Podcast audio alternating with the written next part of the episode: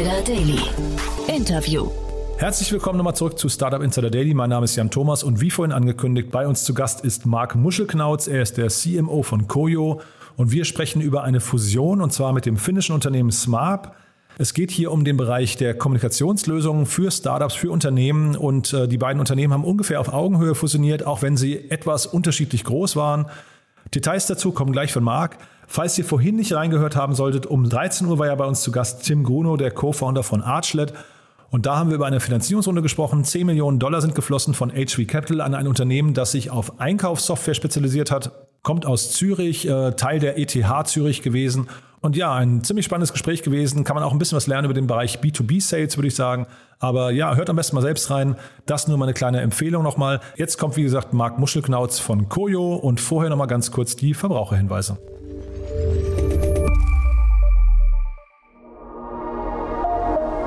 Werbung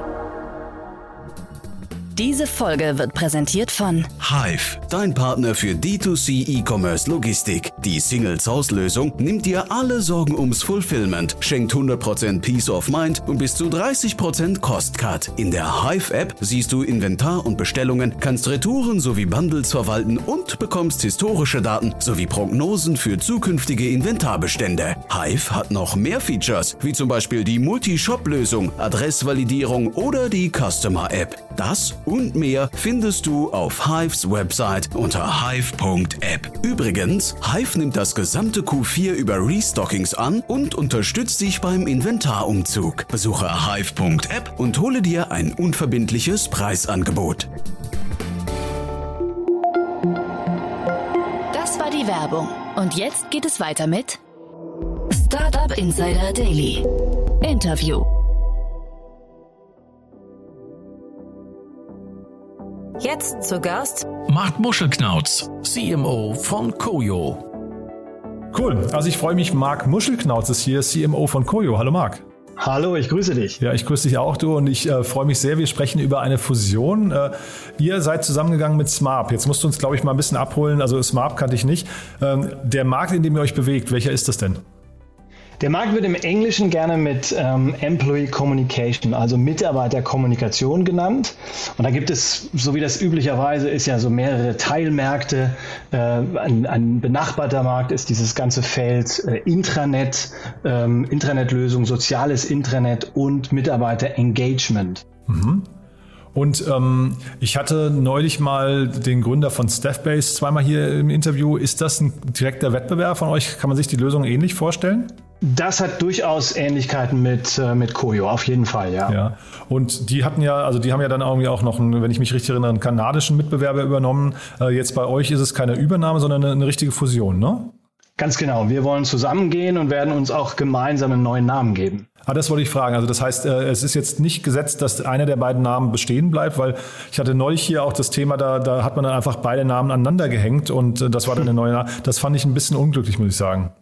Ja, wir haben mit dem Gedanken gespielt. Also es gab natürlich eine Menge Gags, äh, wie wir das äh, Smojo und, und Carb und was weiß okay. ich noch alles. Äh, also interne Arbeitstitel gibt es ganz viele. Aha. Aber grundsätzlich ist das auch ein ganz wichtiges Signal an Mitarbeitern auf allen Seiten, ähm, dass wir mit einem weißen Blatt Papier anfangen, dass wir wirklich beide Companies zusammenbringen wollen, die Stärken nutzen wollen und auch uns und auch gemeinsam neu starten möchten. Aber dieses weiße Blatt Papier hätte ich doch erwartet, das, das wäre doch schon quasi der erste Schritt gewesen, oder? Bevor man überhaupt sagt, man geht zusammen. Auf jeden Fall. Ähm, nichtsdestotrotz äh, hast du natürlich in diesem Prozess vor so einem Merger ähm, sammelst du wahnsinnig viele Fakten. Du guckst dir rein, wer ist wie gut etabliert, wer ist in welchen Marken wie stark ähm, und willst dann natürlich auch verstehen, sind denn vielleicht eingeführte Namen auch schon ein, ein echter Asset? Und das kann sein in manchen Situationen, mhm. dass es dann sinnvoll ist, auch mit einem Namen weiterzugehen. Mhm.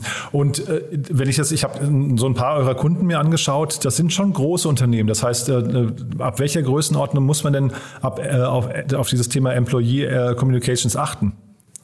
Sagen wir so, achten sollte man da ganz früh drauf. Ja. Ähm, das ist ein, ein absolut unterschätzter Faktor in, in vielen Unternehmen. Das wird in vielen Chefetagen noch immer so ein bisschen als Commodity und ja, das wird schon irgendwie laufen, aber dass das ein echter strategischer Wettbewerbsvorteil sein kann, Mitarbeiter zu finden und zu halten, ähm, über Kommunikation und die Art und Weise, wie man Mitarbeiter miteinander vernetzt, das, das ist noch so ein bisschen neu. Auf deine Frage hin, typischerweise sind unsere Kunden ab 150 bis 1000 Mitarbeiter ist so dieses Kernsegment, dieses Einstiegssegment. Der Großteil unserer Kunden sind allerdings die größeren, die das schon erkannt haben, wie wichtig es für sie ist. Ähm, da ist so die Masse, sag ich mal, zwischen, ja, ich sag mal, 1000 bis äh, 5000 Mitarbeitern. Und dann gibt's natürlich die Schwergewichte, die ganz großen Kunden auf unserer Seite. Das ist dann, äh, sind dann Companies wie die Deutsche Bahn beispielsweise, ne? also richtige Konzerne. Ja, und als ich mit dem Martin Böhringer von Staffbase gesprochen habe und äh, dieser kanadische Mitbe Mitbewerber, ich habe jetzt leider gerade vergessen, wie er heißt, aber ähm, da war das eben so, dass man ähm, beide Unternehmen nebeneinander gelegt hat und hat festgestellt, die sind total, ähm, also die, die passen wundervoll zusammen, aber sie, sie äh, kannibalisieren sich gar nicht. Wie ist denn das bei euch? Ähm, wir kannibalisieren uns in dem Sinne auch nicht, weil wir tatsächlich rein geografisch schon mal eine ganz andere äh, Stoßrichtung hatten. Ähm, das heißt, Koyo ist ähm, deutschsprachigen Europa gestartet und das ist auch nach wie vor ganz klar unser Kernmarkt. Wir sind nicht übertrieben bekannt außerhalb von äh, Deutschland, Österreich, Schweiz. Ähm, Smart auf der anderen Seite, die kommen aus Skandinavien, finnisches Unternehmen und die haben sehr früh den Gang Richtung UK und auch USA gewagt und auch in ein paar exotische Märkte von Australien bis hin zum Mittleren Osten. Mhm. Und äh, jetzt interessanterweise, ihr sprecht von einer Fusion. Auf Crunchbase wird das Ganze eine Akquisition genannt. Ne? Ähm aber ich verstehe dich richtig, das ist eher eine, also mal eine Hochzeit unter, unter, auf Augenhöhe, ne? Genau, ganz genau. Ja. Also das ist jetzt, sind jetzt keine äh, gigantischen Dimensionen, die uns trennen. Natürlich ist Koyo der größere Partner.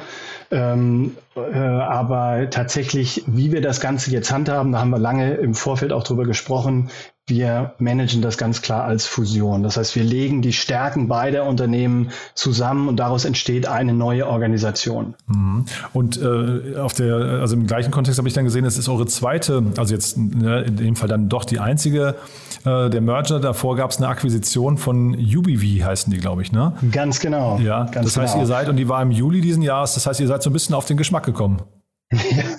Das kann man so sagen. Ich meine, wir haben Großes vor. Ne? Also wir glauben auf der einen Seite, das ist ein ganz spannender Markt, der sich jetzt nicht zuletzt durch die ganze Covid-Problematik, sondern auch grundsätzlich, was sich verändert im Markt, wie sich Arbeit verändert, wie sich äh, Anforderungen von Mitarbeitern ändern. Da passiert gerade sehr viel mhm. und äh, das ist ein Markt, der sich innerhalb der nächsten zwei, drei Jahre formiert. Ähm, und deswegen muss man wirklich gucken, in welchen Märkten willst du mitspielen. Jubilee ist ein französischer Anbieter, die nicht das Gleiche machen. Das ist also eher äh, komplementäre Technologie und natürlich für uns der Einstieg in den französischen Markt. Hm, also GBV, okay, das habe ich dann komplett falsch genau, ausgesprochen. Genau. Äh, jetzt sagst du gerade, der Markt verändert sich. Ähm, was sind denn das für Veränderungen? Kommen die jetzt nur durch äh, Covid oder sind das auch Themen, die ihr schon als längeren Trend, weil euch gibt es ja schon länger, die das schon quasi, die man schon lange hat anrollen sehen und die jetzt nur beschleunigt wurden?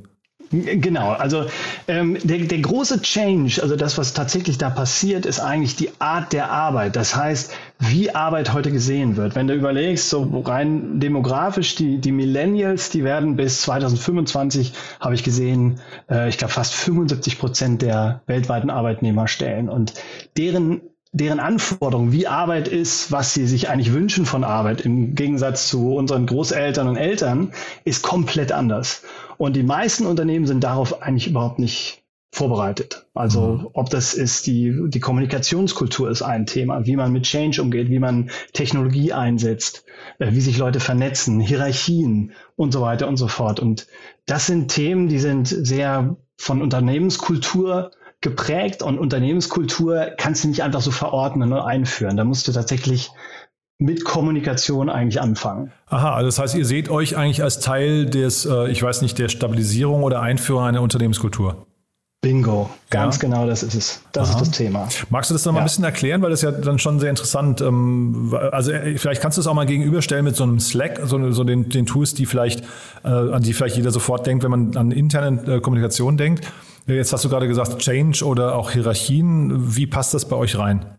Genau. Wenn du dir überlegst, was was brauchst du eigentlich, um eine U Unternehmenskultur prägen zu können oder auch um, um als, als Unternehmen agil und äh, schnell zu sein? Dann musst du auf der einen Seite wissen, wo stehen wir heute? Also was ist so, so eine Art Health Check? Also ich möchte wissen, was sind die Themen, die Probleme, die Anforderungen meiner Mitarbeiter? Ich brauche dazu Tools, die mir ermöglichen, diese Mitarbeiteranforderungen, Meinungen, Einstellungen ähm, abzufragen. Und zwar leichtgewichtig und, und easy. Das muss schick sein, so wie mein Instagram im Privatleben.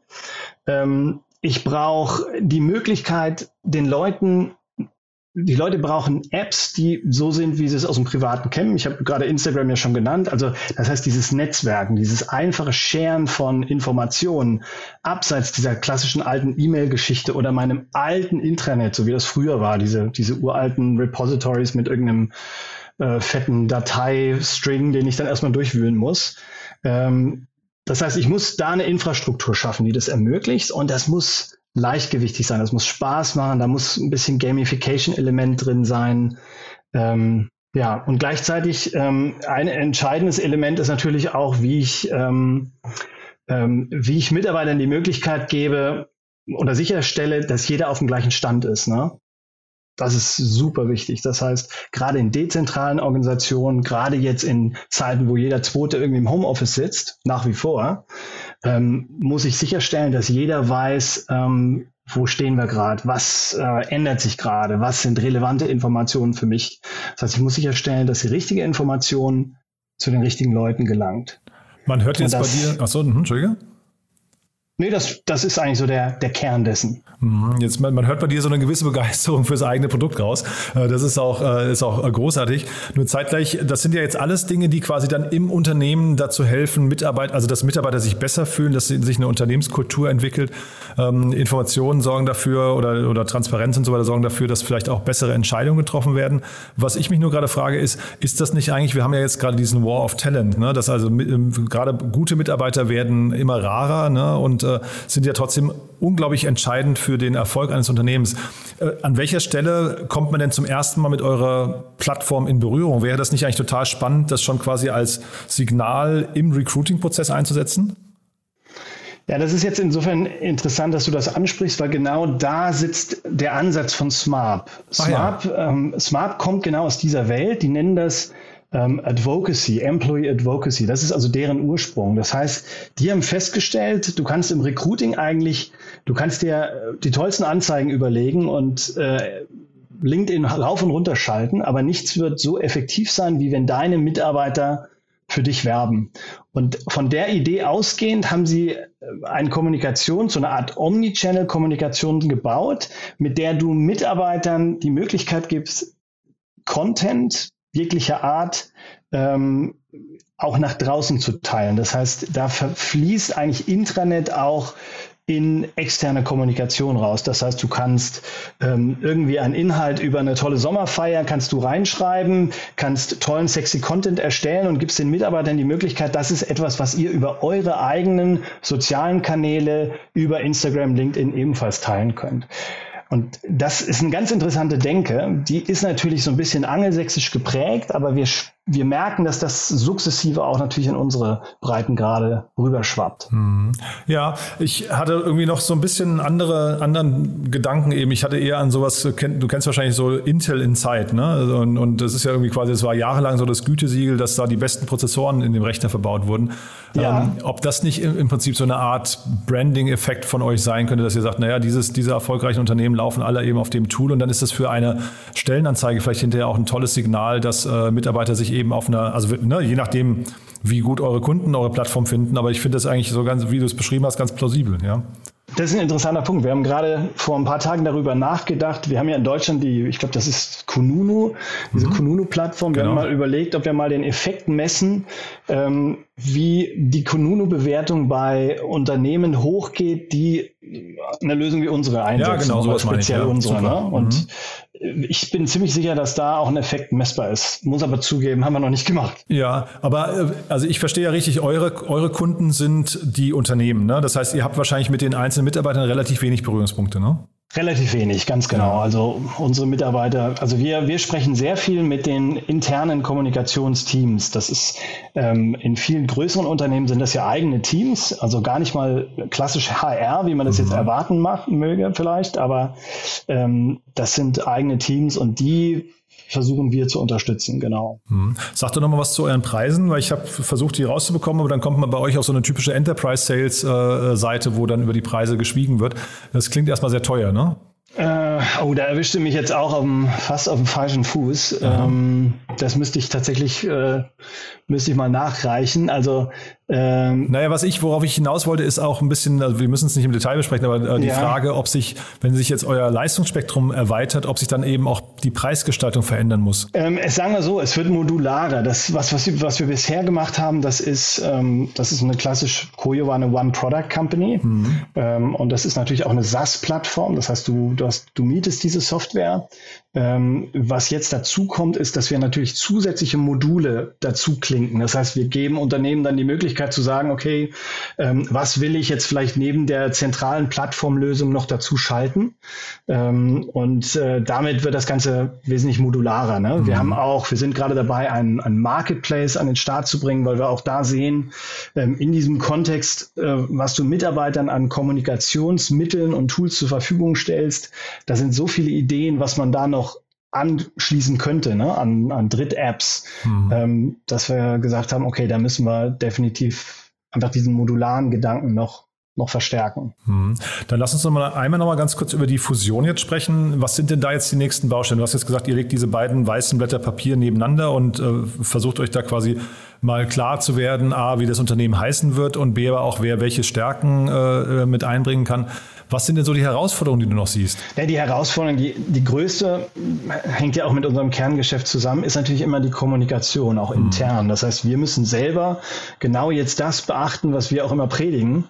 Ähm, das heißt, äh, die Leute mitnehmen, mhm. Ängsten begegnen und vor allen Dingen ganz nah dran sein, auch unsere eigenen Tools dahingehend einsetzen, herauszufinden, wer hat Sorge, wer hat Angst, vielleicht irgendwie abgehängt zu werden ähm, und das dann adressieren zu können. Das sind jetzt natürlich die äh, Wochen und Monate, wo auch neue Strukturen gebaut werden, wo man überlegt, okay, was legen wir zusammen in globalen Teams, äh, wo strukturieren wir um, ähm, was sind äh, Themen, die wir aufbauen müssen. Das Gute ist, dass wir bei beiden Organisationen sehr ähnliche Kulturen haben. Das heißt, die interne Kommunikationskultur, Hierarchien, wie wir so ein bisschen zusammen feiern ähm, und aber auch planen, das ist alles sehr, sehr ähnlich. Das ist ein Glücksfall in dem Moment. Hm. Wir hatten jetzt, glaube ich, noch gar nicht gesprochen, wie groß die beiden Firmen sind, ne? Ja, wir sind ähm, auf Koyo-Seite sind wir mittlerweile 170 Personen, Pi wow. mal Daumen. Und da kommen jetzt äh, mit GBV und ja, mit GBV und Smart zusammen kommen wir jetzt auf 250 Personen, so ah, Pi mal Daumen. Ja, ja, ich, ich hatte jetzt zu euch keine Investoren gefunden. Ich weiß nicht, seid ihr gebootstrapped oder wie ist das? Wir sind gebootstrapped gestartet, aber wir haben mittlerweile einen Investor, der das Ganze mit uns äh, auch durchzieht. Das ist Marlin Capital. Ah ja, okay. Marlin Equity, sorry. Ja, und damit ver verbunden die Frage eben, wie, wie läuft denn so ein Bewertungsprozess ab? Also bei, bei äh, Smart habe ich gesehen, äh, die haben 10 Millionen rund eingesammelt, aber wie ist das bei euch? Ähm, also wie, wie kommt man dann auch an den Punkt, dass man sagt, aha, die, die Firma ist so viel wert und die Firma ist so viel wert? Naja, grundsätzlich, ähm, ich meine, das ist klassisches Private Equity. Wir sind, wir sind natürlich für Malen ähm, ein Plattforminvestment. Das heißt, die haben einen Markt äh, rausgeguckt, äh, den sie für sehr spannend erachten. Ähm, Koyo stand sehr gut da. Komplett Bootstrap ist ja so eine echte Garagenstory. Äh, unsere Gründer Jan und Daniel haben das Ding ja wirklich vor elf Jahren ähm, quasi während dem Studium begonnen, so wie man sich das immer, wie man immer diese schönen Gründergeschichten liest. Ähm, und das Ding ist dann auch wirklich bis äh, 2019, 2020 wirklich aus eigenen Mitteln durch die Decke gegangen. Und an dem Punkt haben sie dann festgestellt, ähm, wir könnten noch viel mehr schaffen und auch noch wesentlich größer denken, wenn wir da jetzt einen Partner hätten. Mhm. Und da hat man dann Marlin reingenommen und natürlich hat dann in dem Fall ähm, über so eine klassische Due Diligence, ähm, die auf unterschiedlichen Ebenen stattfindet, von technischer Bewertung über Marktbewertung, über finanzielle Bewertung, da wird dann auch die Vertriebspipeline gescannt, ähm, wird dann natürlich eine, wird dann natürlich ein Preis bewertet, ne? also ein, ein Unternehmenswert. Und mhm. das sind dann immer diese klassischen Multiples von deinen äh, wiederkehrenden Umsätzen. Ähm, ja, und auf Basis dessen steigt man ein. Und wenn man einer solchen Plattforminvestition als PE, ich, ich, weiß das so ein bisschen, weil ich selber vorher mal bei einem Private Equity Unternehmen war, ähm, wenn man da hinzufügt, also neue Player dazu kauft und sagt, okay, man, man mergt hier oder man holt eine zusätzliche Funktionalität dazu, dann ist das natürlich immer genau äh, das gleiche Spiel wieder. Man macht eine Due Diligence, man legt einen Unternehmenswert fest ähm, und dann werden unterschiedliche Regeln, gibt es unterschiedliche Spielarten, wie man dann, ähm, wie man dann investiert. Ne? Mhm. Und da ihr diese ganzen finanziellen Details nicht kommuniziert habt, nehme ich an, das äh, wird auch jetzt nicht Bestandteil von diesem Podcast hier.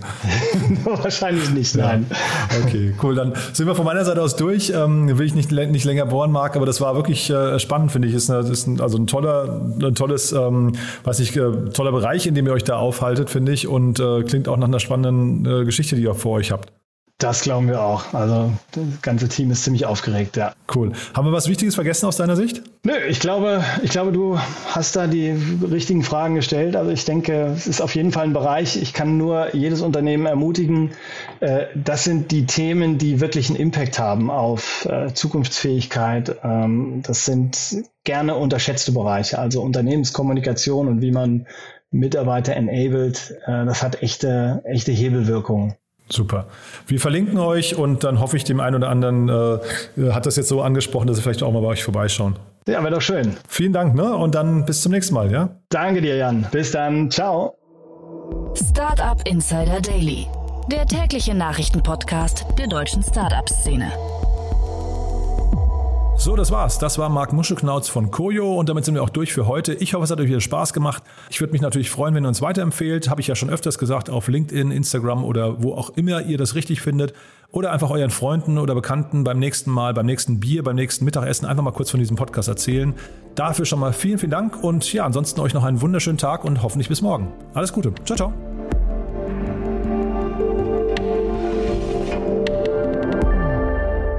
Diese Folge wurde präsentiert von Hive, dein E-Commerce-Logistikpartner für frustfreie Operations. Die All-in-One-Lösung mit eigenem Warehouse und Inhouse-Entwicklersoftware bietet dir besten Service. Ein Anbieterwechsel in Q4 ist zwar nicht optimal, aber eine unzuverlässige Fulfillment-Lösung ist es noch weniger. Besuche jetzt hive.app, um Kontakt aufzunehmen oder hol dir dein unverbindliches Preisangebot.